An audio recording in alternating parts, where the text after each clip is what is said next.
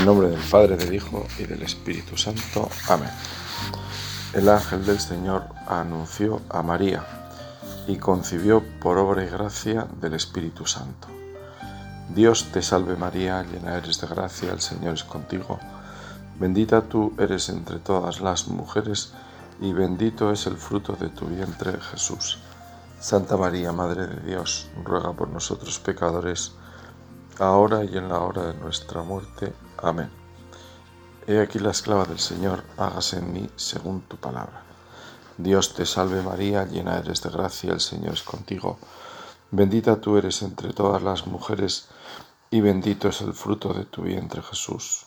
Santa María, Madre de Dios, ruega por nosotros pecadores, ahora y en la hora de nuestra muerte. Amén. Y el Verbo se hizo carne y habitó entre nosotros. Dios te salve María, llena eres de gracia, el Señor es contigo. Bendita tú eres entre todas las mujeres y bendito el fruto de tu vientre Jesús.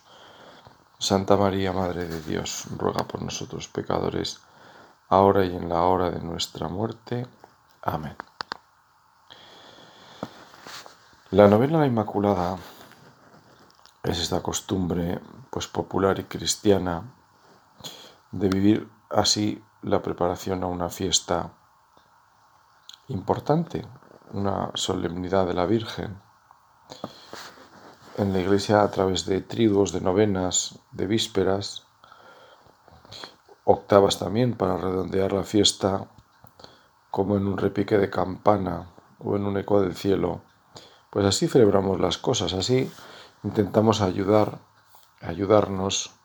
La iglesia como buena madre digamos que en ese pues acervo de costumbres pues tiene estas maravillosas como digo para profundizar en estos misterios que son y los que mueven nuestra vida y en los que como dice el Concilio Vaticano II está también el misterio de la nuestra porque los misterios que en la iglesia celebramos de Jesucristo, por supuesto, pero es que también los de la Virgen al final están relacionados con Jesucristo.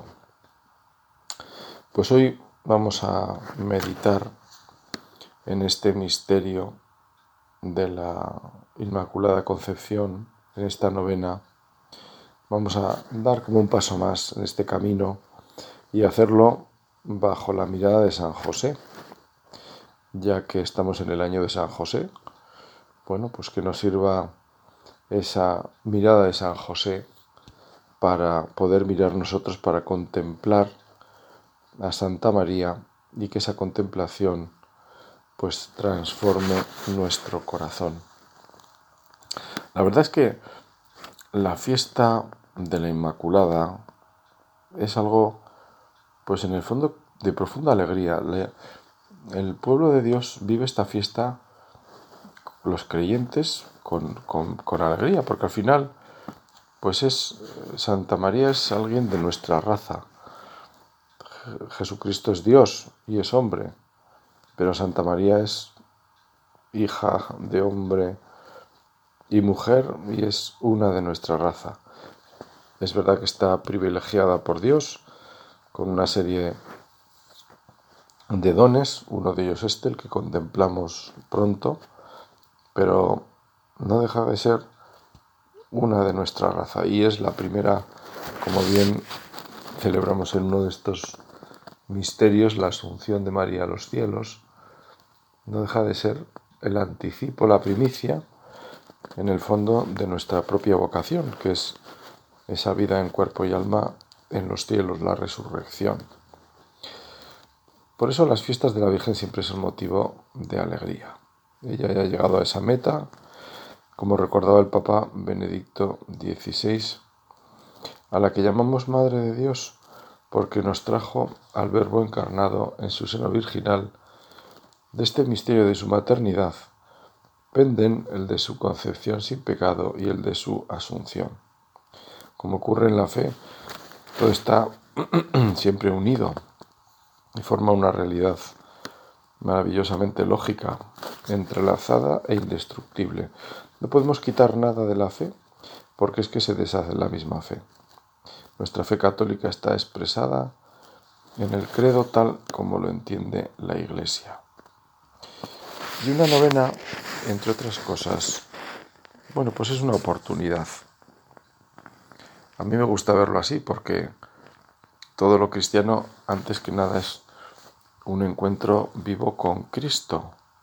Cristo que nos habla, que nos perdona, que nos anima, que nos llama a la conversión.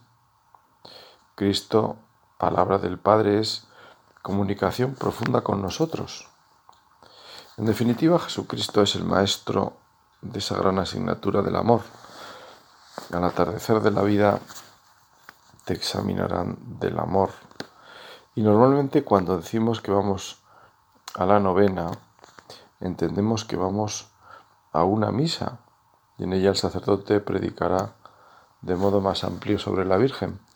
Pero podemos decir que una novena es más que eso. Por eso vuelvo a esa idea inicial. Una novena es una oportunidad. Es una invitación de la Virgen a conocerla más, a conocerla mejor, a tener mayor confianza con ella.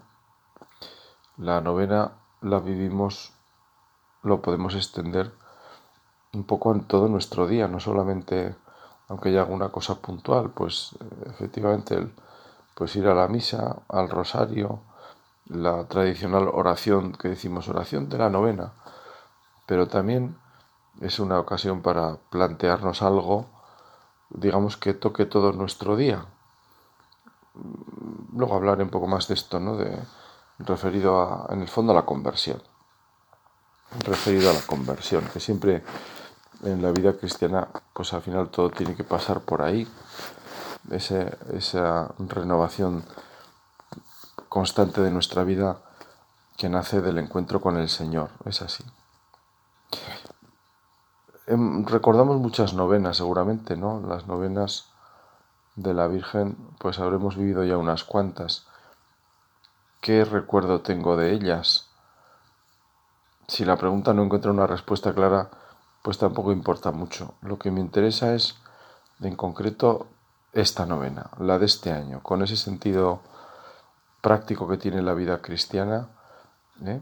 pues ahora, ayer ya pasó, mañana no sabemos si llegará, tenemos hoy, tenemos este día, este paso de la Virgen por nuestra vida, un momento de gracia, un momento único, porque es para alguien único para Dios, como cada uno somos únicos para Dios.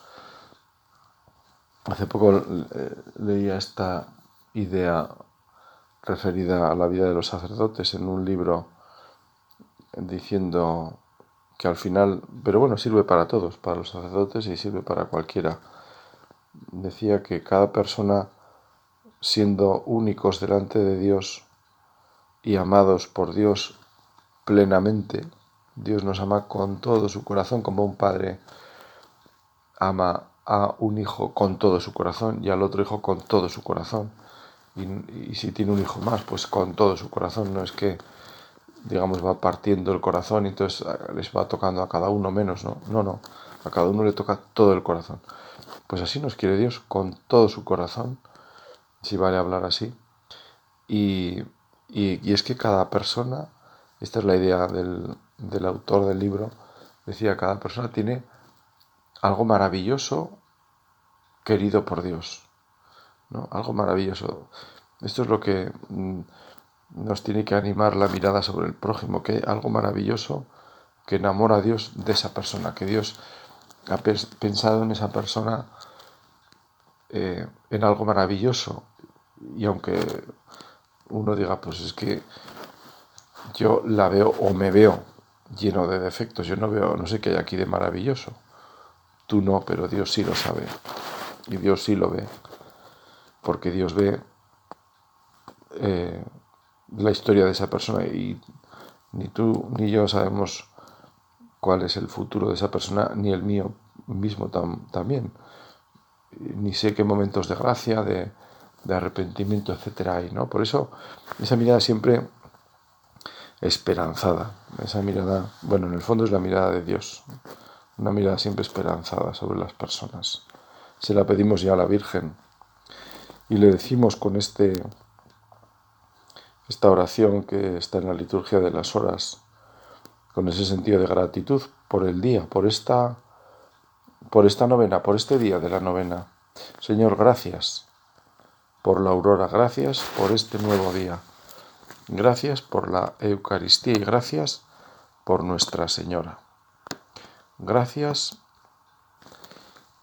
por cada hora de nuestro andar peregrino. Gracias por el don divino de tu paz y de tu amor, la alegría y el dolor al compartir tu camino. Así nos invita, como decía la liturgia de las horas en uno de sus himnos, a rezar y con ese espíritu queremos vivir este día de la novena. Ya digo, ni siquiera toda la novena, este día, que es lo que tenemos como cierto, al menos por el momento. San Bernardo, en una de las lecturas de, este tiempo del Adviento, que justamente estos días además, pues hablaba de las tres venidas del Señor. Decía la que, la que contemplamos en este tiempo del Adviento. La primera y la última, pues bien, ya la sabemos. La primera es la de Nazaret, la última, la que esperamos y decimos en el credo, que vendrá el Señor a juzgar en gloria. Y ah, esta es la, la que San Bernardo subrayaba, esa venida intermedia, esa que nos llegará, decía el santo, en silencio y puede que sin grandes avisos, la hora de nuestra salida de este mundo que en el fondo anticipa nuestro propio fin del mundo. El mundo habrá terminado para mí. Por eso mirar al hoy de mi vida es hacerlo desde ese horizonte de lo más real y al mismo tiempo de lo más incierto. No puedo garantizar ni siquiera terminar el día en este mundo. Habrá un día que lo comenzaremos aquí y no lo terminaremos aquí. Y no sabemos cuándo. Y ese conocimiento, ese sí que es cierto. Este año la novena, como decía antes, está en el marco del año de San José, al que es maestro de vida interior nos encomendamos para que nos dirija en estos días de modo especial, viendo nuestro sincero interés por conocer más a su esposa nos tiene que ayudar. San José es después de Jesús quien tiene más conocimiento de Santa María. Jesús evidentemente tenía el conocimiento de Dios y, el conocimiento también lógicamente humano, ¿no? Pero Jesús tenía el conocimiento divino también y eso ya es otra cosa.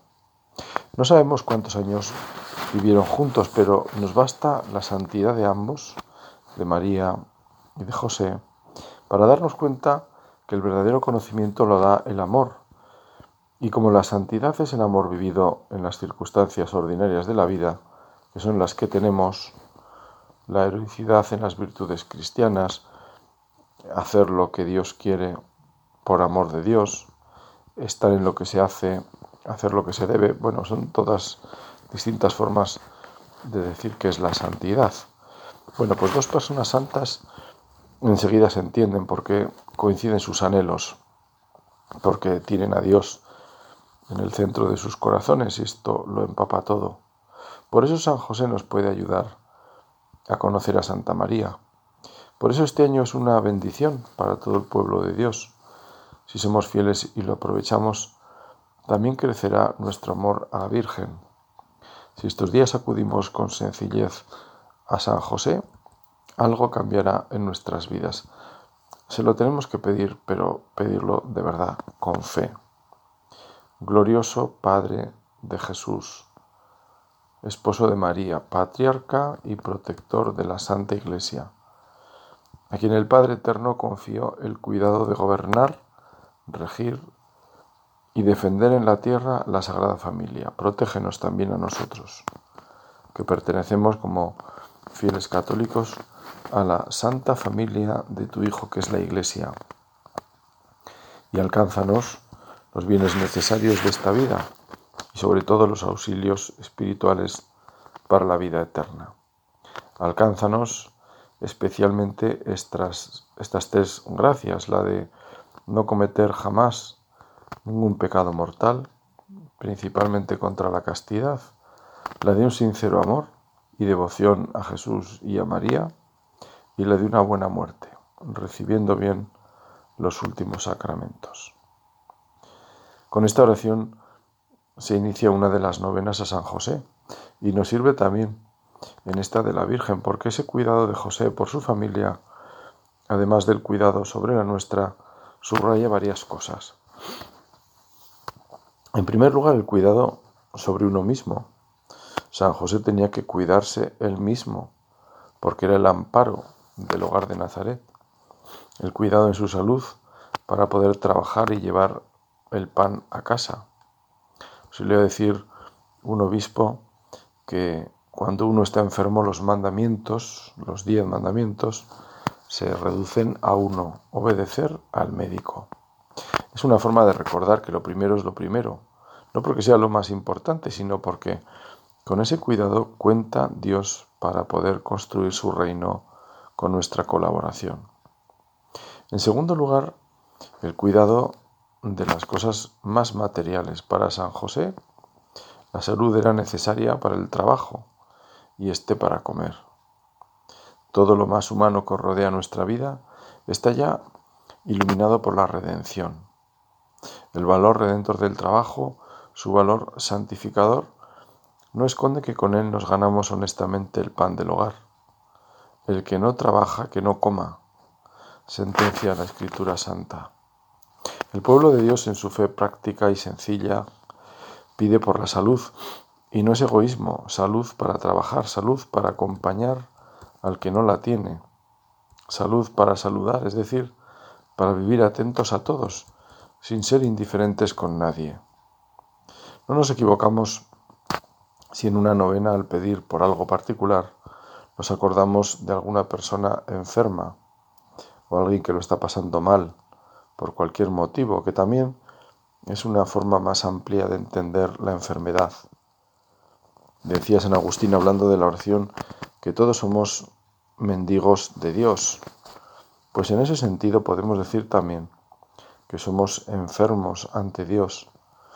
Como en el Evangelio acudían tantos enfermos al Señor con la fe de que podía curarlos, no está mal que así nos acerquemos también nosotros en la oración, siempre con este sentimiento de quien sabe que necesita ser curado en esto o en lo otro, los males del corazón por no tener en el centro a Dios. Bien sabemos que la bienaventurada Virgen María es imagen de la Iglesia.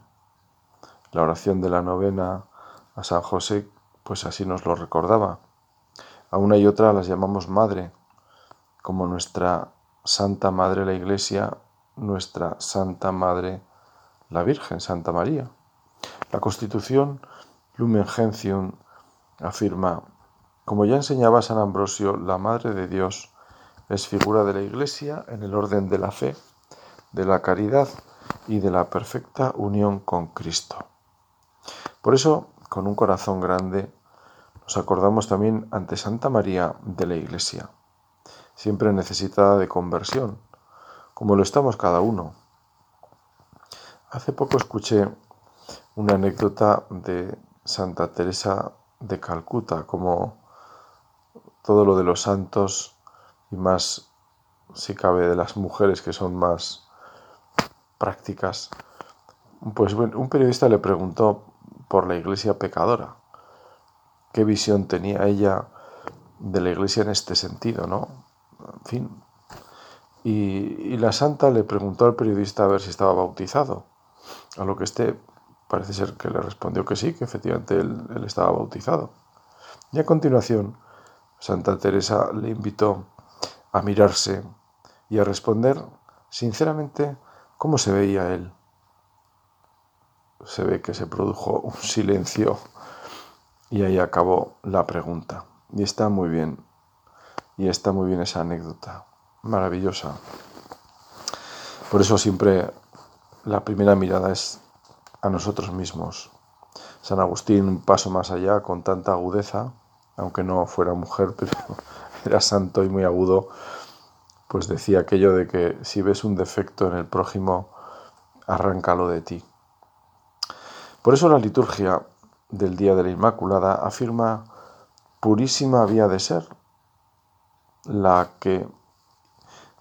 Y es porque la razón de este misterio asombroso que nos alegra tanto en nuestra madre está vinculado con su vocación de madre, madre de Cristo, madre de la Iglesia, madre de Dios, como rezamos en las letanías del Rosario. Tú que eres la madre de Dios, escucha nuestras súplicas y danos tu bendición. Así se suele cantar en las auroras que en este día, hoy cualquiera, en una fiesta de la Virgen, pues mueven el corazón del pueblo fiel para pedir cantando.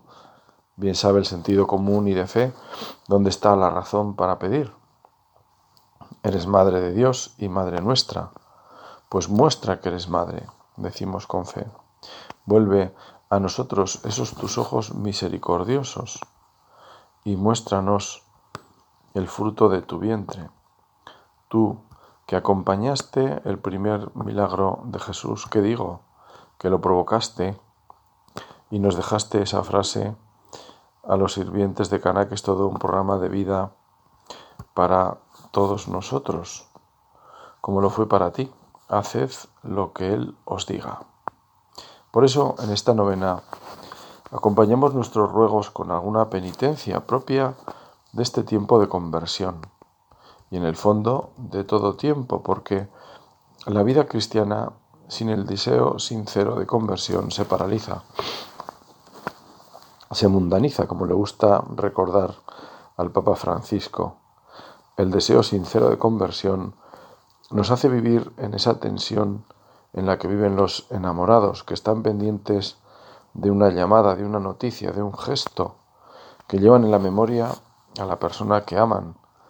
Sus alegrías son las propias y sus preocupaciones van a medias. Lo sabéis bien los padres de familia que lleváis en el corazón siempre a vuestros hijos, carne de vuestra carne, sangre de vuestra sangre. Y nunca olvidamos que también lo son de Dios, que si los padres los amáis, pues más los ama Dios, sin comparación además. Hace pocos días se celebraba una fiesta de la Virgen muy popular, la de la medalla milagrosa, como consecuencia de unas apariciones de la Virgen en Francia, como una antesala a la fiesta de la Inmaculada y a la misma novena nos dirigimos a la Virgen. Madre Inmaculada, sabemos que siempre y en todas partes estás dispuesta a escuchar las oraciones de tus hijos desterrados en este valle de lágrimas. Haz, Madre, que esta hora que te recuerda la dulce conmoción de tu corazón, que te movió a venirnos a visitar y a traernos el remedio de tantos males, haz que esta hora sea también nuestra hora, la hora de nuestra sincera conversión y la hora en que sean escuchados plenamente nuestros votos. Haz que tu medalla derrame sobre nosotros y sobre nuestros seres queridos tus beneficios, tus benéficos rayos, cure a nuestros enfermos, dé paz a nuestras familias, nos libre de todo peligro. Lleve tu medalla, alivio al que sufre, consuelo al que llora, luz y fuerza a todos. Especialmente te pedimos por la conversión de los pecadores, particularmente de aquellos que no son más queridos. Recuerda que por ellos has sufrido, has rogado y has llorado Sálvanos, oh refugio de los pecadores, a fin de que después de haberte todos amado, invocado y servido en la tierra, podamos ir a agradecerte y alabarte eternamente en el cielo. La hora de nuestra sincera conversión le pedimos a la Virgen. Siempre la estaremos pidiendo porque nunca nos convertimos del todo, siempre hay en nosotros nuevas sendas por recorrer en ese camino de amar y perdonar, de escuchar y acoger, de respetar y entender, de corregir y esperar. Que todo eso va en el amor cristiano, eso y más. El amor es paciente, no lleva cuentas del mal. Recordamos la carta de Pablo a los Corintios. que debíamos aprenderla de memoria, al menos en ese pasaje en el que se define el amor cristiano, la caridad. Este deseo de conversión para nosotros puede apoyarse en una buena confesión. Estupendo colofón a la novena. En muchos lugares era costumbre confesarse para esta fiesta. Recuerdo haber ido como confesor a lugares donde los feligreses de las parroquias tenían esa costumbre tan llena de sentido de fe. El mejor regalo a la Virgen nos lo hacemos a nosotros mismos. Es así en lo cristiano. Cuando hacemos algo bueno, por la misericordia de Dios y lo ofrecemos, resultamos ser los primeros beneficiados nosotros mismos. Y es que Dios no se deja ganar nunca en generosidad. Bueno, y si consigo llevarme a confesar a alguien, pues mejor que mejor. Ya sabemos que las cosas se proponen y que igual que proponemos otras cosas buenas, para los que queremos, ¿cómo no vamos a proponer algo tan bueno como encontrarse con la palabra del mismo Cristo que nos da su paz y perdón y la gracia para fortalecer nuestra vida? El sacramento de la alegría se le llama, y es verdad, una persona que se confiesa con frecuencia será una persona alegre, porque va poniendo el fundamento de su vida en el mejor sitio que es Dios que es la fuente de la auténtica alegría. Al final nuestra alegría descansa en sabernos queridos, pase lo que pase por Dios, y en saber que Él nunca nos defrauda. Al contrario, nos quiere para la eternidad y desde la eternidad. Qué misterio este. Mejor que hablar es acercarnos a los sacramentos donde mejor podemos entender, vivir y por tanto experimentar ese amor de Dios. Y vamos terminando ya este rato de meditación acompañados de San José, acompañados por su mirada bondadosa y paciente. La mirada de José. Seguramente muchos nos habremos preguntado cómo sería la mirada de Jesús. La mirada es la ventana del alma, se dice. Una mirada puede recordarse para siempre. Una mirada es algo, o puede serlo muy profundo. Incluso una mirada distraída pero dolorida nos puede tocar el alma y quedarse en nuestro corazón porque expresa mucho.